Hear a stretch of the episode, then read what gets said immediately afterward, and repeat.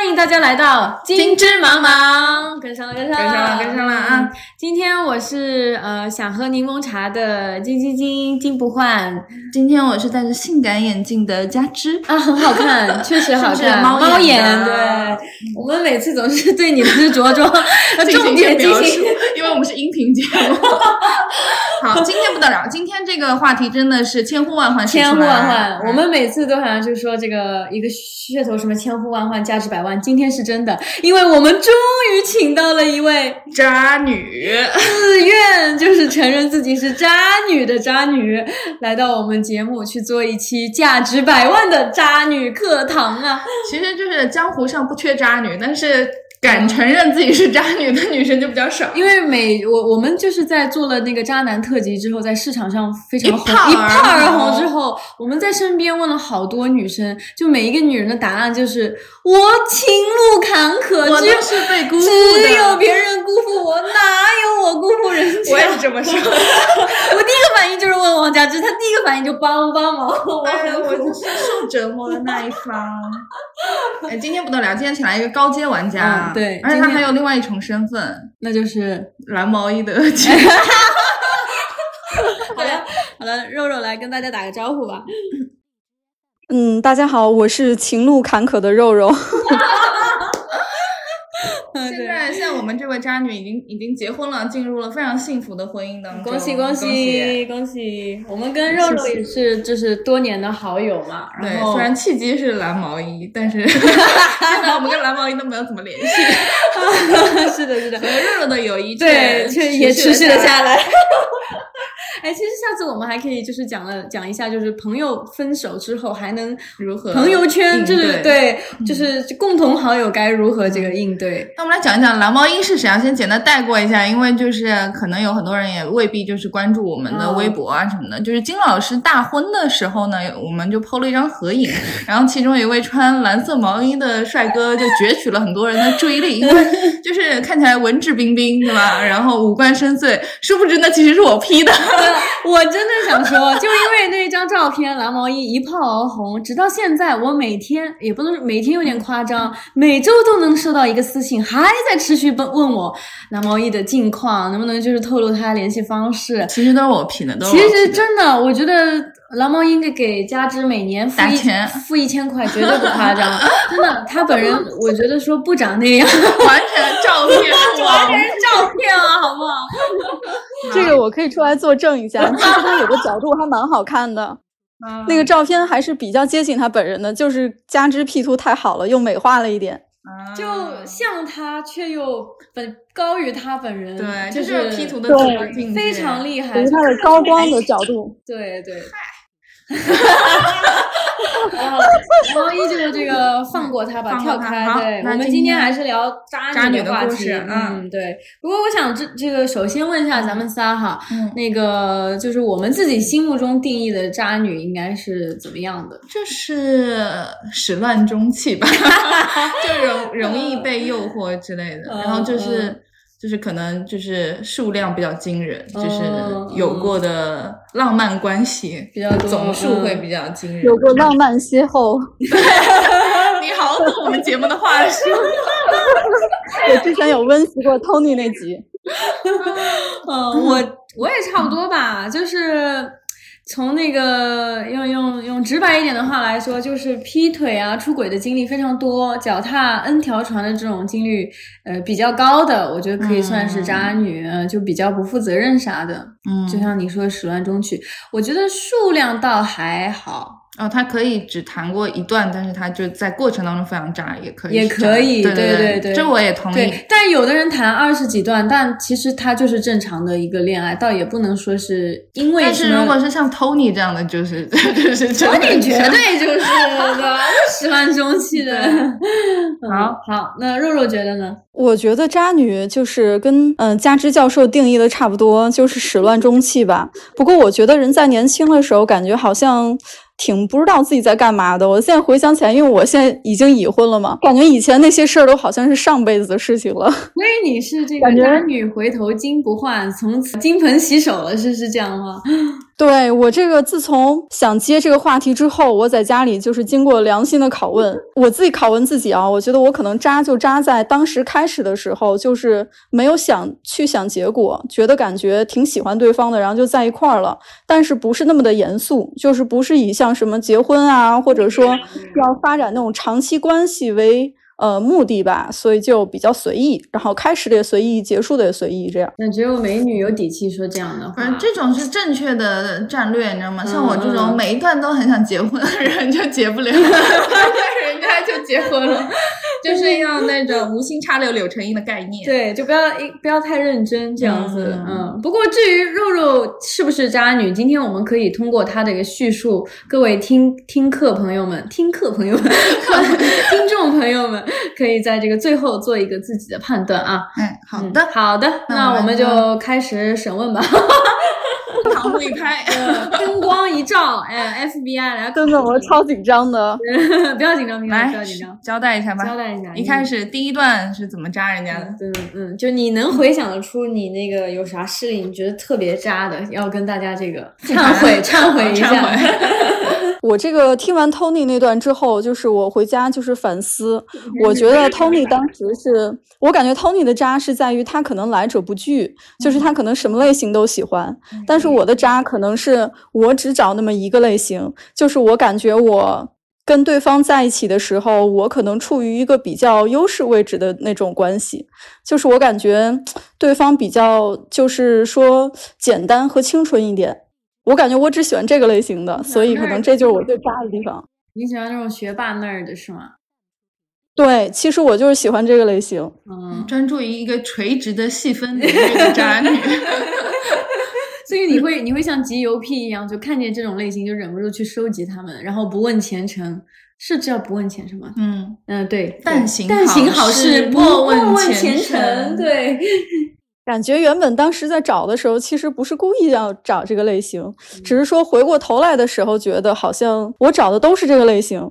当时找的时候都是因为觉得他们很可爱，但是没有就是特别固定的就是我就要找这个类型。现在回过头来才觉得我好像都是找这个类型的，都是可以连连看，有的人消掉的那种。对对对对。所以这这种类型的人为什么吸引你呢？嗯，我感觉我就是比较烦那种特别油腻的男的，就是那种呃，感觉好像自己特别有魅力啊，然后特别自大那种，很自信的那种人。我跟肉肉喜欢的类型有点类似，你们喜欢？就是我喜欢 nerd 一点的，可爱的。是吗？就是内，我喜欢内向的男孩子。OK，然后沉默寡言的。如果可以，愿意被我逗，但我我，所以我能理解肉肉说的，就是相对相对来说，一般我是站在优势位置，所以他可以被我。把控，所以你们俩都是猎人的那种位置，但只有对那种性格的才 work。如果是油腻男的，就相对的嘛，他也不会听我操纵，我也不不买他的账，所以我们两个就形成不了那种渣与被渣的关系了，就。那肉肉对这个对象的恋爱对象的外形有要求吗？有的，我觉得我就是，我觉得具有这样的人，他其实散发着一种气质和气场，感觉在人群中就像教授说的，像两块磁铁一样，就是吸住了对方。就是我觉得这样的人，他可能不是很善于社交，就是他感觉比较腼腆吧，比较内向。我喜欢。然后。对，然后上来的话也不会就是马上就是跟你就很强势的那种去吸引你的注意呀，或者说使一些小技巧去让你注意到他，或者是说一些呃让你觉得很浮夸的话什么的，就是比较比较腼腆，所以给人感觉很清新。我感觉我就是喜欢这种感觉的人，然后这样的人一般气质上也是这样的人。嗯，绿茶男，对对对对对，我能同意，我能同意。我跟他喜欢是一个类型，但我还是觉得蓝毛衣跟这个类型稍微有一点出入，就是他还挺阳怪气的，就没有那么清新。跟蓝毛衣在一块儿是我最不渣的一次，感觉我是被他给渣到了，感觉我对他其实蛮好的。那咱们一点点来啊，最后会来到。先把对不起那个清纯的男生的这事儿说说。就是在我本科的时候，当时我有一个就是学弟跟我选了一。一节课，就是因为我是那种就是文艺青年嘛，然后平时就比较这个嗯神经质，就我觉得可能我找那种爱学习的男生，是因为我自己本身也比较爱学习，就是比较书呆子那种。然后当时就是我们都选了那个嗯西方诗歌课，然后在那个诗歌课里，我们两个就是做同桌，本来是没有注意到他的。然后我是第一周都是因为当时生病，然后就没有来上课。然后到第二周的时候，然后我们两个就是第一节下课，就是发现是呃同桌那样。然后他就问说：“同学，你感冒了？”我说：“对。”他说：“我也感冒了。”就是那种很欣喜的说：“我也感冒了。”然后我当时又觉得他特别清纯，然后觉得特别就是感觉这个搭讪的方式就是他想跟你搭讪，但是他又没有什么特别高明的技巧，对对对，很笨拙，笨拙的那种青涩羞涩，我能懂。所以他长得怎么样？帅吗？就是属于那种有点小帅，我觉得跟蓝毛衣的感觉很像，就是那种 大家都会觉得还行，但是不会有人觉得是大帅哥那种。了解了解。如果是大帅哥，一般一般也不会这么羞涩。不会这么羞涩清纯，是的，对，而且他是那种就是比较瘦小，然后比较那清秀，就是那种五官其实长得蛮好的，但是因为比较嗯瘦小吧，所以整体看起来不是那种很阿尔法的气场。我感觉我就是对那种很阿尔法气场的人其实不感冒。嗯，我也是，我也不太感冒。我能，我我听他描述的就感觉又浮现了另外一个蓝毛衣或者黄毛衣，绿毛衣吗？都是那种样子。即将被绿就说绿毛衣，绿毛衣。好，然后呢？然后呢？然后同学你感冒了，然后呢？咱们快快进快进。然后接下来发生了什么事情使你们相爱了？然后我们就一起去补习，然后学习就在一起了。然后在一起之后，本来我们在那个当时我们是在美国的一个小城市，然后在那个小城市的时候，其实过得都还挺开心的。但是后来我们到了一个大城市之后，我觉得我们俩逐渐就发生了这种分歧。就是我感觉我好像在大城市里面就更游刃有余，然后他越来越就觉得感觉不适应这种大城市的节奏了，感觉就就是我觉得回头再看的话，有点像好像是我没有。拉着他一起走，而是把他抛弃了这种感觉。嗯，就是我觉得我想想到一个事例，就是我们到这个大城市之后，嗯，当时就是我交了很多新的朋友，我都会很想带他一块儿去跟我的新朋友玩儿，但是他就会觉得，就是他就怎么说呢，就是不够自信啊，这样不够想去多跟别人谈到自己。他就不愿意跟我和我的朋友一起出去了，然后慢慢的就是我也我也没有说我很顾及他这样，就是我就觉得那我就自己出去玩好了，然后后来慢慢的就，我觉得这是我们俩当时就是感情产生裂痕的原因。哎，我觉得如果我是我，我也会理解他。我能理解，我真的能理解。我现在已经完全带入了我和 黄毛衣，我真的很能理解。因为我觉得，如果男朋友带出去跟自己的朋友圈子没办法融到一块儿的话，你是会觉得他有一点儿，就这样讲可能有点不好，但确实觉得他有点不上台面的感觉。你会觉得 啊，对，是的，是的，这不是那个 Facebook 就是 Social Media 那部电影里面那个。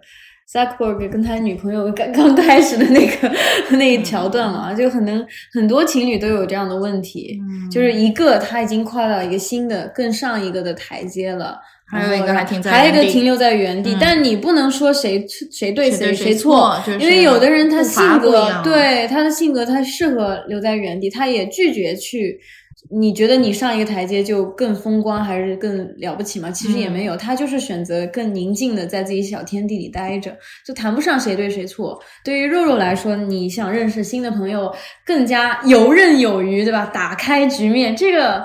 更喜欢大城市一点，这也没有什么错呀，我觉得确实是。然后对，但是我就是回想起来，我就觉得，其实我如果说我做的更好一点，可以说，因为我觉得我有一点不好，就是我在亲密关系里面有时候会指责对方，就是会希望他去好像长大呀，应该怎么样怎么样，然后可能给他压力感觉挺大的，就是有点像那个现在我们说的那个破啊，PUA 的那种感觉。就是你你是什么？你是指责他？你怎么？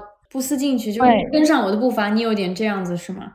对对对，就我回想起来，我觉得我当时可能方式也好，或者说那种居高临下的那种姿态也好，其实是伤害到了别人的。但是我可能也没有更好的方式去让他跟我一起再去去适应这样的一种生活了。就是我们在小城市的时候，感觉还是比较默契的，当时的那个平衡其实蛮好的。但是到大城市之后，可能我就快速融入了当地，但是他就会觉得整个这个环境都让他不舒服，然后他可能更希望我能够在家陪他，像过以前那种生活。但我可能会觉得人必须要长大，然后就是你要跟我一起，就是更多的出去这样。然后你就提分手了吗？对，然后当时我们是这个，就是，但是我觉得我们在分手之前的一段时间其实是最痛苦的，最后分手是他提的。嗯，就是我们到快分手之前，就因为很痛苦嘛，都分了半年才分掉。那个过程之中，我觉得他比较痛苦，就是会有很多周围的人觉得感觉好像他配不上我呀，或者说觉得他就是哪里做的不够好啊什么的。然后我觉得我没有说去把这些事情都解决掉，而是我感觉就是说，那我们就分掉好了，会流露出这样的一个姿态来。然后慢慢的，他就觉得受不了，他就分了。但是分手之后，我觉得就是我们两个当时还分不掉，然后还有这个打电话呀等等，就是已经名义上分了，但是由于已经交往了两年，就还是这个藕断丝连吧。包括当时他还想面试的时候，还打电话给我，还帮他那个预演面试。然后后来我搬家的时候，他还帮了我搬家。我那会儿已经有了新的 date 的人了，但是我能想到的第一个能帮我的人还是他。所以后来我现在再回想起来，我觉得我最。就是感觉辜负掉的其实是这个男孩，真的对我好的一个人。后来你们你们现在还有联系吗？和你的这个前男友？嗯，现在呢，其实我还留着他的微信，但是已经就是跟 Tony 的那个 结果一样，就是现在在互道，就是只有像什么过年啊才会互道一下快乐这种。他也交了新的女朋友，然后我已经结婚了。嗯，时过境迁了，听了还是很感慨的。我觉得这样听下来，我觉得肯定听众很多也要想，这也叫渣？在哪里渣了？我觉得这个故事就还挺挺常见的，就是尤其是在年轻人，就是大家都是在一个周围的环境不断变化的一个，在迅速成长的过程中，其实挺容易出现这种挺容易出现步伐不一致导致的分手。我觉得是对他肉肉确实有做的不够好的地方，可能给对方带来了一些伤害。但还是一个常见。我又想想，如果这个故事性别转换一下，我拳头又硬了。可是性别转换一下这种事情也也很也很常见啊。就是男很多男生就是说，其实明明就是对另外就是女孩子已经有了不满的，可能就是嫌弃她哪儿拿不出手，然后就是故意冷淡你或者数落你，让你对对，然后对方就是主动提出分手，这个也不要太常见啊。是，嗯，当然也不能说一定都是男生提出，女生这种情况也有，男女就肯定是有一方急速成长上了一个台阶，还有一方原地踏步，就没有那么快能够成长起来。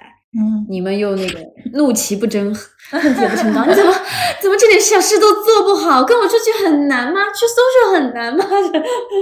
啊，对，当时其实有一个事件，就是我觉得是值得一讲的。就是当时我出去唱 KTV 的时候，他给我发微信，然后我没有回，就是好几条连着我都没有回，然后他就恼了。然后那天我回到家的时候，那当时外面在下那种鹅毛大雪，然后我们住的那个楼底下有一个大铁门然后我就进不去，要给他发微信让他下来接我一下。当时给他发的时候就是那种凌晨吧，就是显示说对方已经把你删除好友，他就觉得好像我在逐渐。就是完全不 care 他了，自己出去玩，然后不带他，对，然后他就就离家出走了，就是当天就是就没回来，然后我就只能住到别地儿去了。也有点作，嗯，那最后回到家的呢？就是后来我就加回他的微信嘛，然后我们就这个又复合什么，但是当时这个事情。就是说，可以是在那段时间里面，这可能是他最过激的一个事情。平时他都是那种比较就是生闷气那种人。后来我觉得他都有点抑郁了，所以我回想起来觉得特别对不住他。就是年轻的时候，可能我是那种比较爱玩的人，但我没有真正做对不起他的事情。实际上，为什么把这个事情当渣女事例讲出来，是因为当时还蛮多人觉得我有点渣的，就是感觉我在跟他的关系里面，我更是那个。有点像给人感觉啊，就是像那种什么家里红旗不倒，外面彩旗飘飘的人。但是我其实可能只是 social 啊，然后玩啊，或者是这个，就是话传到别人交朋友这样子了。就别人看出来，可能就没有觉得说他只是在 social，肯定是肯定是带了点主观色彩啊。主要是肉肉是大美女，这个我们之前没有铺垫，就是她是真的就是非常漂亮，可以就是入选 AKB 的那种。而且她可能可能她跟异性朋友关系也比较好的那种，有比较多异性朋友。这种风言风言风语传到传到别人耳朵里，就肯定就不变了个味的。嗯。唉，我觉得我是有点两面性，我是感觉我有点两面性，就是我觉得我本质上和我那个学弟，就为什么这么多年还是对他难以释怀，因为我觉得我跟他在一块的那个时光真的非常非常美好，我们俩除了到后来最后那半年之前，都真的没有过吵架和争吵，连那种就是普通的意见分歧都非常少，就是很有默契，然后很美好的那种学生时代的爱情。我觉得他，我跟他在一起的那一面是。我很真实的一面，但是我觉得我在外面的一面其实也是一个我，只是那个另一个那个版本的我在他身上可能不存在。对，那还是两个人成长步伐不一样，嗯的关系。那你现在就是时过境迁，你会还会想，哎呀，他是一个非常好的选择，你要回头找他吗？我还真的想过，其实就是 在后来会想吗？你别，我现在不你这问题问的，人家结婚了，没事没事没事。有什么不能问？我跟你说，绝对可以，没问题。我老公已经出去了，我专门把他支出去了。老公，把老公叫走。这个我那个都过了好多年，我那个午夜梦回的时候，我还经常会想说，可能再给我一次机会，我是不是就不会放弃他了？但是我个人觉得。的确是人和人的追求不一样，可能说我就是更适合某一种类型的生活，而这个对他来说就是有点 overwhelming，就是有点这个对他会觉得让他不舒服了，而我其实没有办法去调和这个矛盾，嗯，就是再给我来一遍，可能还是一个无法调和的一个矛盾，还是不适合呀，那就是没办法，对对对，真的是不适合，所以这样听起来。其实我觉得还好，谈不上渣，是一个非常常见的一个成长的，对，没办法的一件事情。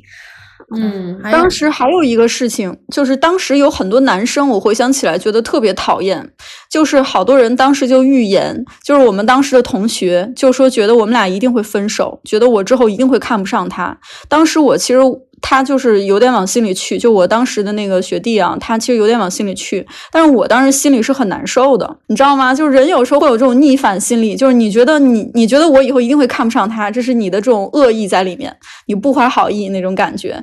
但是实际上到后来，慢慢的好像的确给别人的感觉就是我看不上他了，然后我抛弃他了，自己就心里会很愧疚。嗯嗯，我能懂，我能懂。嗯嗯。但实际上确实又有不可调和的矛盾，所以这个我觉得可能是我这个类型的渣女所一个 dilemma。我觉得就是外人会觉得你就是看不上他，抛弃他了，然后你自己又没有办法 justify 说哦，就是你们俩有不可调和的矛盾，就说出来会显得很冠冕堂皇。嗯。你这渣女渣的真的一点都不够彻底，竟然还有那么强的一个道德的这个道德感在里面，心理负担挺多。对呀，你这渣的心理负担 太多了。要托你，我跟你说，根本不想这些，就是心空了，就是心空了，那好吗？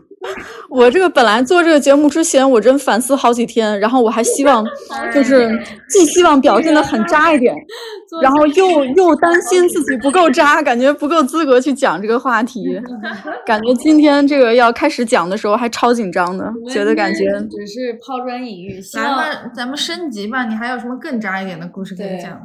哦，更渣一点就是。我觉得就是我曾经有一段就是算多教练吧，可能算现在想起来非常渣的了。哎，虽然我觉得我感觉结婚以后，好多那些恋情都是上一辈子的事情了，感觉回想起来自己年轻时候到底在干嘛？讲给老公听的，我懂了。找补。对呀，我老公都不知道我以前掀起过腥风血雨，开玩笑的。不得了，你从此 respect。其实你知道吗？从对于我一个呃，我是属于以前也没啥那个腥风血雨的女性，听了这一段特别的向往，我就这样结婚了，觉得自己特别亏。来吧，腥风血雨，来吧。就是以前我在一个国家，就欧洲某一个国家。嗯留学的时候，大家都学会了 Tony 的话术，世界上最美的语言。对，而且跟当时他说的那个国家居然就是一个国家，可惜那个时候不认识 Tony。插播一下，就我感觉我不会喜欢上 Tony 这样的男孩我觉得 Tony 跟我平行世界。他也不会选我的，没错。我不是我不是瞧不上肉肉，我觉得我觉得像他们这种级别的，大家都说都不会去触碰自己拿不下的、拿捏不好的那一类型。那就很显然，他也不是那个 Tony 会会去攻克的人。Tony 对所有所有的女性都有兴趣，趣，除了清汤寡水的不碰，其他的都碰。但我我觉得之前那个教授说说男生会不喜欢那种教导主任一样的女孩儿，我觉得我就有点那种清教徒教导主任一样的女孩儿。怎么越讲越歪了？回到那个国家，国家那个在那个国家发生了多角恋呢？对，当时是那个校内，就是当时那个人人网的前身，然后在校内上就有一个男生来加我，然后我跟他有共同朋友。然后那个男生来加我的时候，他就在欧洲的另外一个国家，他就说你要不要来我们国家玩儿？就是如果你有春假呀什么的。然后我就觉得好啊，然后我 就是回想起来都不知道当时在干什么。然后我就去他们国家了，然后去那边玩的时候就住在他家里，嗯，就是 基本上就是一个没有了解的人。现在想起来都不知道在干嘛。哦，或许这就是青春吧。哇哦，然后呢？然后呢？对，然后住在他家的时候，当时就是，嗯，我我下那个火车站，就是在那个那个国家时候，我下了火车站，他就来接我。当时那个火车晚点了好久，我就觉得那个人应该已经走了吧。那他走了的话，我就在那个国家里面，就是随便找个地方住，然后转一转就好了。结果都已经到半夜了，他还在那个火车站接我。当时我就感觉到有一种，就是说像家人的那种感觉。就我在他家里时候，他就给我做饭，然后做早餐，然后我们就随便聊一聊。虽然真的是第一次见面，但是感觉好像嗯似曾相识的熟悉感。因为他那个人其实也很 nerd，嗯，当时他已经工作了。我不信啊，很 nerd 的会主动 offer 你什么来他家住住，这这感觉不像是真腼腆。其实是假，他还真的是，他还真的是一个，就是说他是一个很怪的人，真的非常非常 nerd。而且我就是他的第一段恋情，就是当时他是之前没有交过女朋友，我其实找过好多都是这个类型。之前我有一个绰号就是校长，就是说这些男孩都是那种极其怪诞的男孩，在我这边等于我一个一个给人开袍。就是就是我本来就是一个怪人，然后对方也是一个怪人，然后每一个都是在等待遇到另外一个怪人，然后我就每一个找，恰好每一个找都是这样子的怪人。这样讲还挺浪漫的，我觉得。我觉得挺浪漫的。怪人等另一个怪人。这跟像刚才你注意到吗？他第一段叙述的那根学学弟，他就是必那个开场就是西方诗歌课，嗯，这就不是不是一般的那种那儿对有点东西的。其实是还蛮电影都很浪漫的。我我作为作为前文艺青年，我也 感觉很浪漫，还是挺喜欢的。嗯，然后呢，住他家去了。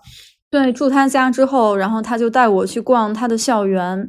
然后我们就在那个校园的湖上面，他就给我那个，就是他就在那儿就是划船嘛，然后就跟我讲里面他发生在这个学校里面发生的笑料，比如什么他跟别人在也是在这个船上跟别人打招呼的时候掉到水里面去了，就当时穿了一身特别贵的西装，然后因为掉到水里面之后，他的很贵的皮鞋就掉到水里去了，然后就找不到鞋，只好就游到岸上之后穿了一双就借别人的那种球鞋。然后当时还要参加一个就是什么活动，所以就那天特别囧，就是在那个船上给我讲好多他当年的这种囧事，然后我就觉得特别可爱啊。我懂你的点了，就是一般的男的会如果想要吸引女生，就讲自己多牛多厉害，发多少篇论文，但在你这儿就是得露怯，得说自己有过什么窘迫的小事，反而这样会比较吸引你，是吧？对，就是比较自然，感觉没有说他好像像想要攻略我那样，就没有说他感觉好像要捕获我，反而这种清纯就很捕获我。抖音上说吧，最好的猎人是以猎物的姿态出现。对对对，那天那个群里面网群里，不就那个叫什么呃什么勾引人的技巧，什么变成老虎？刚才他不要的是那种油腻型的，都是老虎型的，变成小猫装可怜型的。还有就是什么什么下雨天什么什么的狗，什么就类似于你说的那个意思是一样。看太多抖音了，我中毒了。哇，好好好，收回收回，我们还是来那个进到渣的部分吧。嗯，那么这么这么一个可爱的怪人啊，有浪漫的一个开场，您是怎么辜负他的呢？反正就是，然后我们当时就到了那个，嗯，就是他们附近的一个嗯荒野里面去旅行。然后当时那个场景吧，我们当时就爬那个小山坡，爬到山坡翻到背面的时候，当时那个阳光特别的美，就洒在那个阳呃山坡上面，还有好多小羊，特别可爱。然后山坡上面还有一个小教堂，上面有一个小十字架，就是一切都特别完美那种。当时今年描述一件事情，真的是跟普人真的是不一样，这个 setting 太那个有画面感了。然后反正 就是当时感觉有一种特别命中注定的感觉，他就当时单膝跪下，这个还是在我们可能见面只是两天之内的时候，他当时就在那个场景下就。只有我和他，在一个特别特别就是荒无人烟的地方，周周围只有小羊，在那个山坡上，一个特别美的一个小教堂，他就当时单膝跪下，就说说我们结婚吧。然后这眼睛都亮了。本结婚狂一听都疯了。然后呢？然后当时我就说好。啊！天呐，就是就是他了，这种就是当时觉得特别的，我听的都当时觉得很幸福。嗯，然后我当时结束了这个旅旅行之后，我临走前我就跟他留了联系方式，因为我们俩真的不熟。然后我就我就等于当时我就回国了，就回国过暑假这样。然后后来他就要彻底回国，就从那个欧洲的国家彻底就要回国发展，但是。我当时就在那个暑假回国的时候，遇到了一个这个之前我的老同学，就是我同一个高中的人，只不过我跟那个男生就是之前还没有没有什么关系，然后我当时才发生了这个艳遇之后回国之后呢，就遇又遇到了我的那个老同学，那个老同学就觉得我是一个很好的结婚对象。然后我们两个就要订婚，这样，但是我就 somehow 觉得这个艳遇就让它过去了吧，所以我就跟这个老同学又继续推进这个 要订婚的事宜。就等于两边都订了婚，一个是口头在荒野里随便订了个婚跟艳遇对象，另外一个是回国其实本身就有一个在在对要订婚的一个对象。为什么大学本科要在想这些事情啊？我现在回想起来，真 的年轻的时候都在干嘛呀？觉得真的不能理解。但当时就会有一种感觉，就是艳遇是艳遇，结婚是结婚，就是会当时会有这样的一种感觉。就是你说我在那个山坡上看到那么美的一幕，和当时对方这个单膝下跪，我是真心的说要结婚吗？其实我也是真心的。但是那一秒之后，我就觉得有一种，就像当时 Tony 说的那个什么，就空了，就那种感觉。那你你是你在艳遇觉得可以翻篇了？老同学并不是男女朋友，我觉得严格的说不是。你们有在就是有处在一段关系里面吗？有开始过吗？就跟那个老同学，对，怎么就突然就订婚了？对啊，我觉得这个也衔接有点对对对，但是确实就还蛮突然的。就是回嗯回国夏天的时候，当时 KTV 的时候。然后又重新等于 catch up 上了，没过多久吧，然后他就觉得说我们可以结婚，然后我觉得可以结婚，然后就见父母这样。他是他是行婚吗？为什么那么急？为什么？我感觉我就是那种实际上想好好谈点恋爱，但是对方找我往往都是觉得这个是个可可以结婚的人，所以我可能才这个就是更加不想以结婚为这种功利的目的去谈恋爱。我觉得回想起来，OK。然后呢，你两边都对，然后我就等于跟那个男生就在那个回国之后，就跟我这个老同学就开始见家长啊，就开始想推进订婚的这个事情。然后在这个过程中，我本来觉得那个艳遇翻篇就翻篇了，就突然那个艳遇又联系我了。他又联系我之后，就说想跟我，就是说他已经决定，他已经辞职了，然后他已经要把他。就是在那边的房子卖掉，然后他要回国发展，并且他要严肃的考考虑跟我的未来这样。然后我就回过头来，我就把这个老同学给拒掉了。然后我就去跟他的父母说，然后跟他说，我说我觉得我就是这个是我的真爱，就艳遇这个才是我的真爱，我要跟这个艳遇在一起。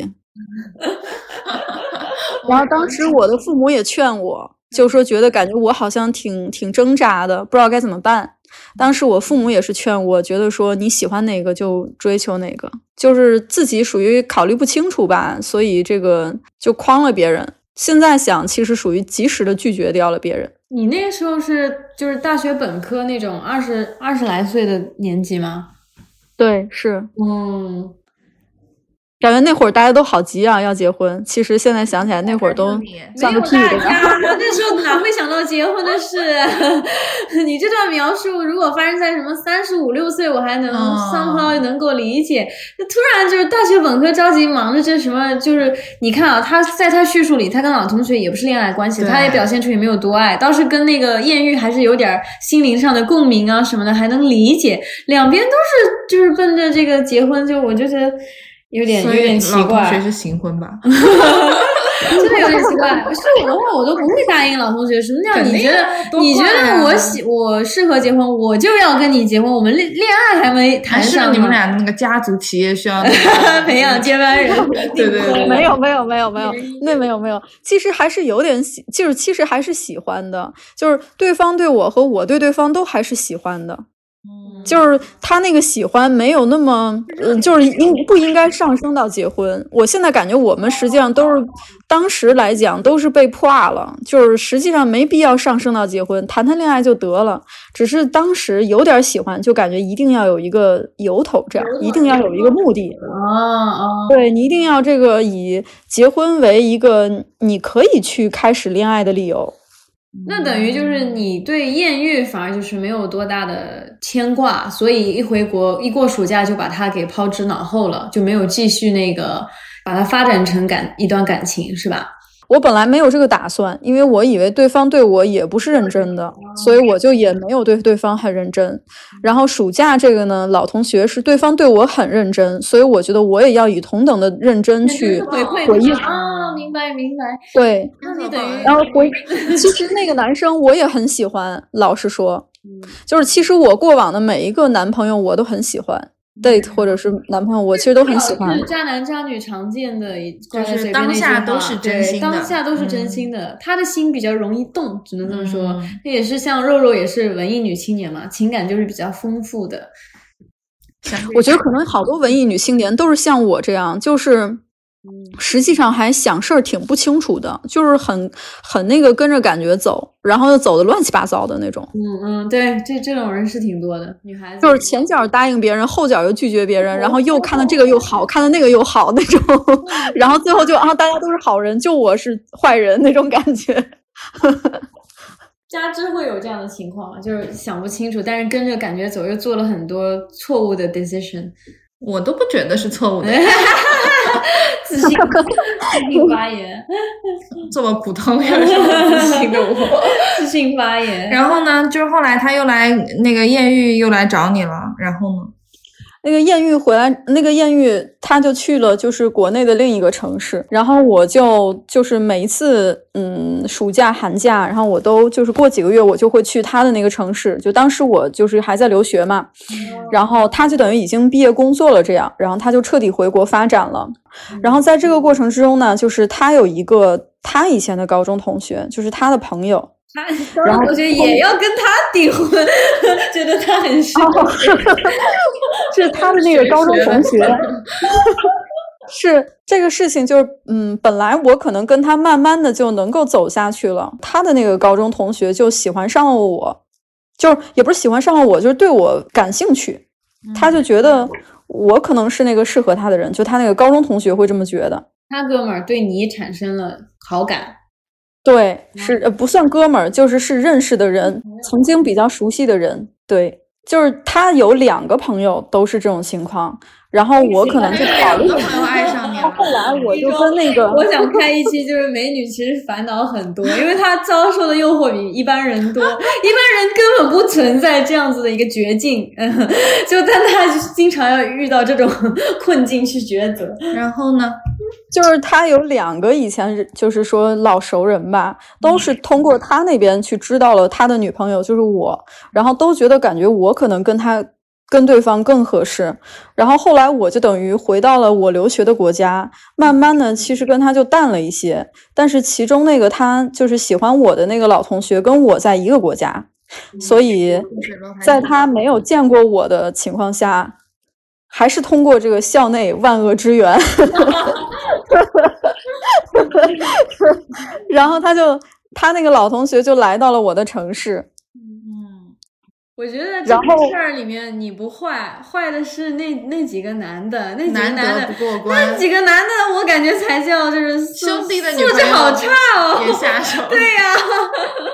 就是撬人家墙角了，这不是？然后您继续。对，其实其实回想起来就是一个挖墙角的行为，但是我当时的确也是考虑了一下，觉得好像我跟那个嗯，就是国内那个男生好像确实没什么戏了，因为当时我在留学，还觉得我要在这个国家待很久很久，然后慢慢的就淡了，感觉好像跟这个就是新来找我的这个人感觉更合拍，我就。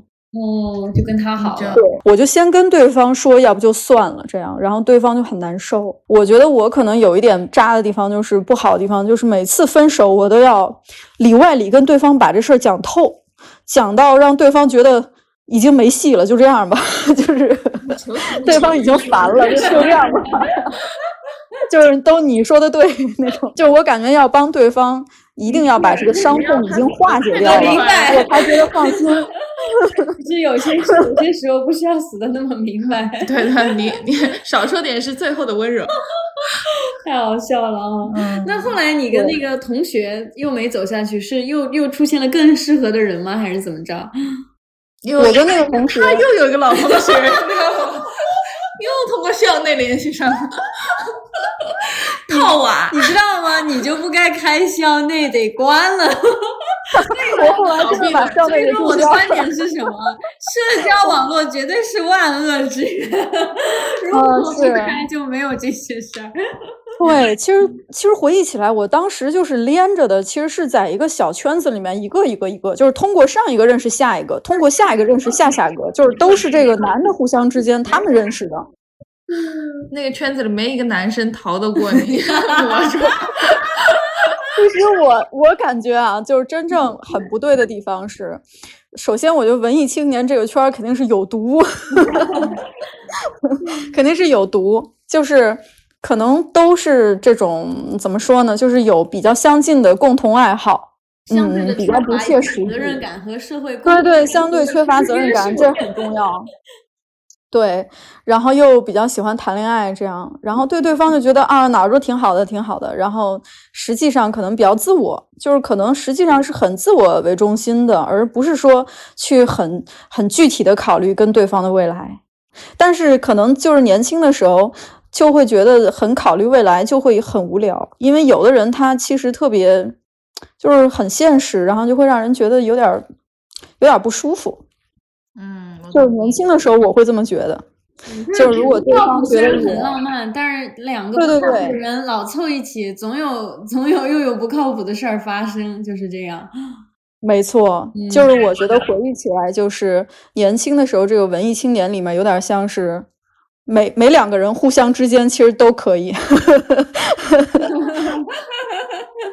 怎么排列组合都可以，Gossip Girl 里面对对对对对，然后再来一轮，就不不停的排下去。那我很好奇，那肉肉现在是为什么就那个就那个选择现在老上岸了？他是从良了？对啊，你怎么就上岸了呢？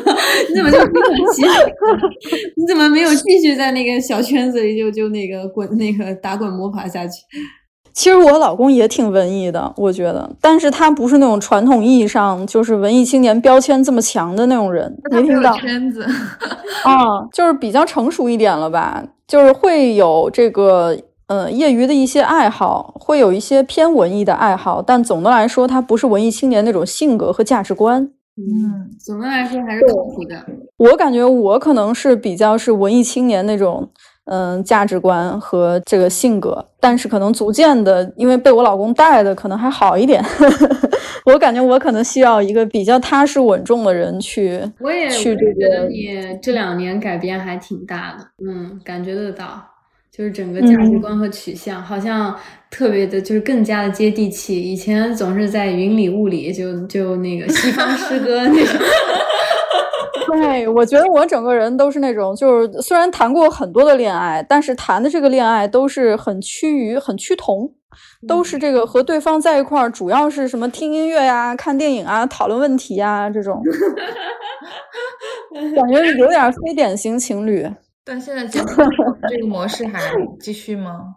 有的，现在还是这样的，只不过不会再换人了，就是没有说这个感觉好像遇到一个新鲜的。其实我一直需要的是一个可以跟我呃完成很多我平时生活方式的那些事情，就是看电影啊、听音乐这些事儿，需要我需要和我的恋爱对象一起完成。我感觉好像和朋友一起完成，好像有点儿就是没那么亲密。我感觉跟一个男生一块儿看好多文艺片儿，说实话，我觉得容易看着看着就成男女朋友了，对我来说。但是这个人呢，往往他可能不能满足很多你现实中一直持续下去的这样的条件。而我可能我老公就属于，嗯，既可以能满足我的这一块儿生活的方式，还能够说我们一直这样一直这样下去。你像当时那个学弟，就是虽然我们两个相处之相处的非常好，可以满足我的这些生活中的内容，但是可能我们两个客观上就是没有办法在一块儿在大城市一起生活了，因为他自己觉得压力特别大。嗯嗯他就等于是我明白要找 soul mate 加生活伴侣，但你找那些文艺男 soul mate 都可以，就生活伴侣都那个成不了这样。对，嗯，现在是终于找到了一个两者平衡平衡能达成一致的一既能脚踏实地，又能仰望星空。对，天呐，恭喜恭喜！我听着都不容易。所以结论就是千万不要找文艺青年吧，这种文艺女青年就是比较随机。文艺男青年也很随机啊，也是那种。对，我觉得文艺男青年更 更这个不要找啊。也嗯是啊，对啊，像那什么，就好多啊，那种搞音乐的、搞文学的，都是一边有个女朋友，突然那今天看了一场什么这个星空，哎，突然和星空下另一个女孩子站在羊群之中就给他求一个婚，这是很常见的一件事情，对于文艺圈子的人来说那叫。出轨吗？那叫找缪斯。对，那不能叫出对轨，他的心在那一刹那就是空了一下，你不能指那个指摘它什么。那今天各位大家就是听到这里，觉得肉肉是个渣女吗？还是说她只是有一些非正常的文艺生活方式？也挺正常。嗯，你后来就是和那个在那个羊群里跟你求婚的男的的老同学在一起之后，你们你后来、就是、为什么又跟他后来有跟他相处很长时间吗？还是没有相处很长时间，就是后来就因为别的文艺青年又跟他分了。哦，嗯所以，其实回忆起来都是 date。嗯，不是特别严肃。总的来说，我就是那种，嗯、可能找的人比较多，但是我都没数过，但是就是，嗯、一个一个接一个吧，但都是 date，你不是特别一上一节课，然后给一张给你一张 A 四纸，你一个一个老老实实写下来写一节课。我从来没算过这个，说是渣女，是因为之前我的朋友都说我是渣女，然后我就不明白，说我哪儿渣了，然后对方就觉得说，因为我一直换，一直就没停过，一直就是感觉哪个都喜欢，哪个都随便，无所谓，都可以那种，就是给人这种印象。然后我感觉我好像确实讲不太出来喜欢别人什么，都是喜欢那种比较清纯，然后比较文青的人。这个就是喜欢的东西啊？你就是喜欢清纯这个特质本身啊。嗯，清纯腼腆对，害羞，有点文化，嗯有点小清嗯纯。可以跟你听音乐、看电影的。嗯，嗯那你这样下去，豆瓣上的男的迟早被你一网打尽。幸亏你这 还个好你结婚了，金盆洗手了。感谢这个老公。而且我觉得我在恋爱里面其实对对方挺好的，嗯，就是感觉我可能整体的方式都比较男性化，我有的时候不会像其他女生那么，就是有一些什么撒娇啊那种，就是听上去只只不过我觉得跟很多比比较受欢迎的男生的想法是一样的，就是他只是在谈恋爱，如果并不是一个以结婚为目的的什么什么的一件事情，只是在交朋友、感受生活嘛。这完全可以作为一个 lifestyle，然后一直换下去啊，就一直谈啊，就也并没有说，呃，有特别大的错。就对我原本觉得我是不会结婚的，虽然我还蛮憧憬婚姻的，但我总觉得这好像离我特别遥远。就我感觉需要我变得特别，就是特别努力才能够去促成这样的事情。但是，所以以前老觉得特别遥远。很多那个我们之之前经常就是跟听众聊啊，包括粉丝，大家很多。呃，很多女生她都会追求一个答案，一个一个目标嘛，一个目的，然后就往往和她的伴侣就是相冲突。如果你的伴侣是跟肉肉持有相同看法的话，就你俩势必是冲突的。一个只是在 lifestyle，一个是我要求一个答案嘛。我觉得就是相处之中的这种感觉，就是我想要的答案。就是为什么之前我都辜负了别人，是因为我本来也没有要一个结果，我就想因为我喜欢对方，所以我想跟对方享受一段时光。嗯，这种心态又又一个新的金句出现了。我假装再说一遍，享受一段时光。我我没有想求一个答案，我只是想和对方多相处一段时光。嗯，不错不错。对。而且，如果对方特别想和我结婚，我会觉得有点压力。说白了，就是觉得感觉好像我不够，我我我没有那么努力的想要促成这个婚姻。其实 那你你现在这个婚姻是你老公努力促成的吗？还是你促成的？我觉得，因为我们两个算是闪婚，还挺这个意外的。是我在那个爬山的时候，我们两个认识的，就是他们有一个这个呃登山局，然后我还是被。他的朋友作为女伴儿这种带过去的，当时他也带了一个女伴儿，就是当时他他带了一个女生，他的这个朋友就是我，我跟他那个唯一共同好友带了我，就是在这个登山局上认识，然后很快就在一块儿了。当天他还喝了好多酒，当时他们那天就是在一块儿约去是喝酒，在一个。荒郊野岭这种，然后在一个蒙古包里面，大家一起喝的就烂醉。然后我和那个带我来的那个男孩是唯一唯二两个特别清醒的人，因为那个男生不喝酒。当时我就觉得特别害怕，就觉得一堆一堆男的，然后喝喝的很醉，我就想赶紧回去，觉得特别无聊。然后，然后那个我那个朋友就说说嗨，说这个男的嘛，就是就这样，就是那种，我就觉得特别无语。然后我现在的老公当天那天晚上就是荒郊野岭那块儿，就我当时对他印象特别差，因为感觉他特别的。暴力就是在那又踢球又什么的，然后发酒疯那种。然后他喝完酒之后，然后我们就想说赶紧把他送上车让他走。当时每个人都在就是想要回家那种。跟他一起来的那个女生就开车要把他拉回去，我就使劲把他塞，就要塞回到车里。结果车要发动的时候，他就从那个车里面突然把手伸出来，就抓住了我的手。然后那车已经发动了，他就拉着我的手跑了一段儿。就回忆起来特别无语，我就当时说赶紧走，赶紧开。婉婉还有林汉求婚那是完全一样的，你知道吗？啊，是吗？我不知道，我不知道这个事。嗯，我不知道别人就是，当时没有，他就特别醉，然后我他就反正特别醉，然后我就说，哎，赶紧的开走。这个时候他就把手从车窗里面那个就是伸出来，就抓住了我的手腕儿，然后我就哎，然后那个车就开始往前开了，我就往前小跑了一段，特别无语。然后他就已经烂醉了，那个女生把他送回到家的时候，他已经在很烂醉的情况下，他就问了那个我们两个的共同朋友说。你要不要追这个女生？然后那个男生说没有啊，就我们俩就是朋友。然后他说那好，那我追，就是这种。然后他就要了我的微信号，然后就给我发了一个微信说失态了，抱歉。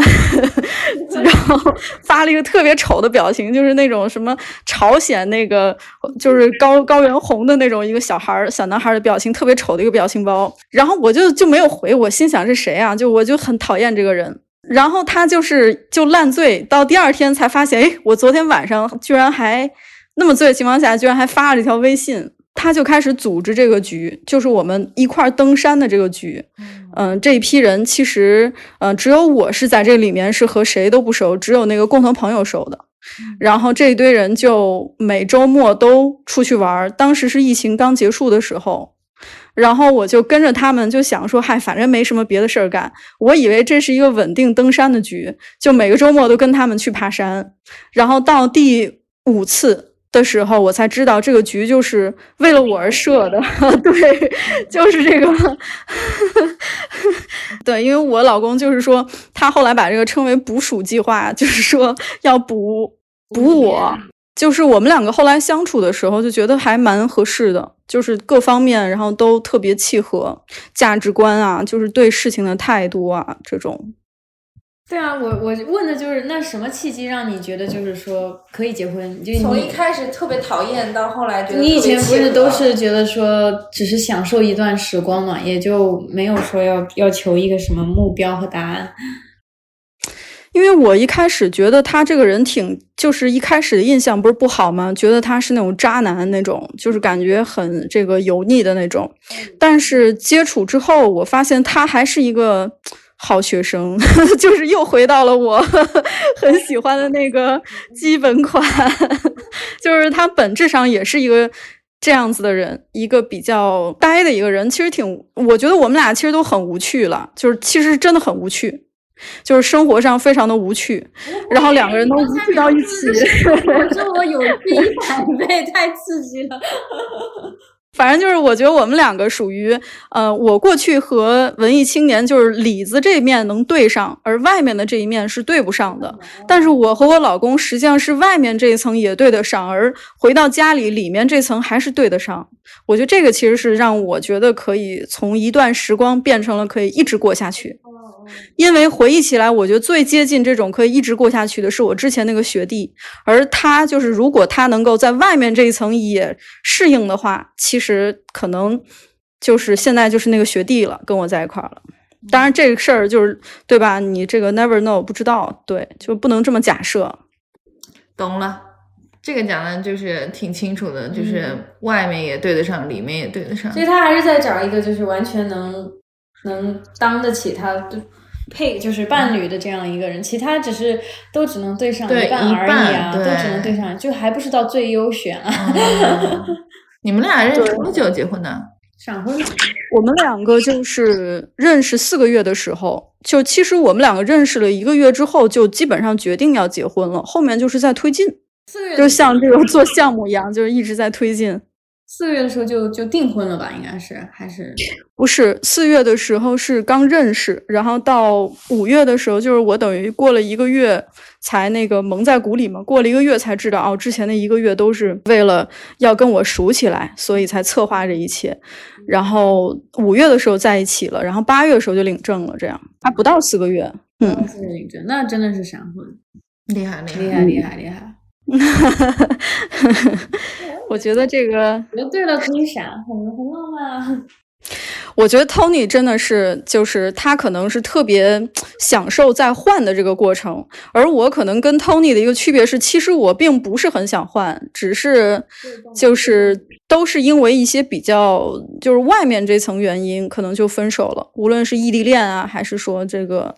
就是一些外力上的原因，就我其实本身我是不太想换的，而且我对主动对，而且我对。我大部分前男友其实都很满意，我觉得他们都特别好，除了蓝毛衣，对，蓝毛衣其实刚认识的时候他也特别好，我觉得蓝毛衣是在呃快分手之前的那一段时间我才觉得特别受不了的，再往前的时候，我觉得他很多小毛病我还挺喜欢的，对吧？我记得大家都有印象，对吧？他来了是求证。我觉得总体来说，我觉得，我觉得我可能对男生在相处起来的时候，大体上还比较宽容，但这个是因为我没什么。就是嗯本来就没有想跟他结婚，所以觉得他的一些缺点，我觉得可能挺可爱的。但是，一旦你可能慢慢随着要长大呀，或者说要处理一些比较现实的问题的时候，你就发现对方是靠不住的，需要你独自变得成熟。这个时候就感觉很崩溃，就发现那些没有谈过恋爱的人，可能特别清纯的人，就他的这个弱点就其实就暴露出来了。对，是的，是的，就完全没有办法去处理这些事情。对，而且就像我们之前讨论过，就是亲密关系，如果他在小的时候没有建立起来的话，他在越长大越越晚才开始这个关系，他就越难去做的非常好，他就越难去知道要怎么做。他遇到事情的时候，可能就会就是不能直直接面对。处男展其实他非常累，以后再也不碰处男了。对，没错，没错。现在感觉我老公就成熟很多，就是直接享受他人。培养的成果，没错，就终于这个从校长，就是我让很多这个处男都毕业 之后，现在终于感觉有种媳妇熬成婆，这个享受别人的胜利果实那种感觉，好笑。对，享受别人这个耕耘出来的结果。好好好，那我们今天也差不多了解了一下肉肉的这个，也是。非典型渣女吧，非典型渣女，我觉得是非典型，还算是一个恋爱成长故事，大家可以听了有所裨益，嗯，是吧？也可以跟我们那个讨论，我我是觉得还好啦，但可能，但主要是因因为她太漂亮了，所以她受到的这个诱惑多，诱惑多，对，然后像一一个接一个这个。实属没有，高中同学，对对对对，嗯，刚好，那不管怎么说，你现在也是修成正果，有了这个长期的一个伴侣，也是可以可以大家那个一个参考。参考，对，虽然你们没那么漂亮，不一定学的。对，不是这样。但我觉得在前面就说如何处理好，就是你已经上了下一个台阶，然后你的另一半还在原地踏步，你你们两个就是价值观可能有点儿呃成长步调可能不一样，该怎么处理？大家可能可以思考一下。包括我也很赞同你说的，就是最后你找的这个伴侣得外面就对跟里子都得对得上，没错，就是除了找 soul mate，这很非常重要。很多人可能甚至都不找 soul mate，直接就奔着一个生活伴侣就去。了，所以后期他也会有一些精神上的痛苦。但是你老找就是那种精神共鸣强大的，但是你外面生活也是匹配不上的，确实也很辛苦嘛。就像你说的，这个校长永远 永远那个在在替他们那个操心，这些人都处理不好，不靠谱，这也不行。所以要找到一个，嗯，我我觉得啊，就是好的婚姻还是非常美好的一件事情。但是找到确实比较难，得找一个外面跟里子都都对得上的人，你才能。去这个过更好的生活嘛？如果不能变得更好，那确实也没有必要结。这是我的一个观点。嗯嗯，好，教授感觉过得也很幸福。我也是那个里子跟外面都匹配上。教授好像也找了文艺青年。嗯，曾就跟你老公一样，曾经是，现在就变得比较那个成熟、现实一点吧。嗯嗯。好，那我们今天的渣女课堂，对，价值百万的渣女课堂就到此结束结束啦。下次谢谢校长，谢谢校长。下次有机会请校长再聊点聊点别的，我们需要那个多聊聊，嗯。嗯，这个讲的不好，但是还比较诚实，我感觉 好了，效果不太好。校长校长的语言表达能力是我们历次嘉宾那个最好的，也是我们节目第一次出现这个北京腔的那个嘉宾。他北京腔那个今天算已经不太重了，很克制了，已经还可以了，嗯。比那个之前我们聊天的时候，他已经那个收敛很多。对我没什么没什么口音，基本上。他现在已经，我觉得已经淡淡很多了。嗯，好听的呀，我觉得非常清晰，表达能力也也很强。嗯，好，今天那个我们寒暄就到此为止，那个线下接着寒暄，然后有机会可以再邀请肉肉过来，然后聊一些别的价值百万的东西。好，跟听众朋友们说声再见，拜拜拜拜拜拜拜，谢谢，拜拜。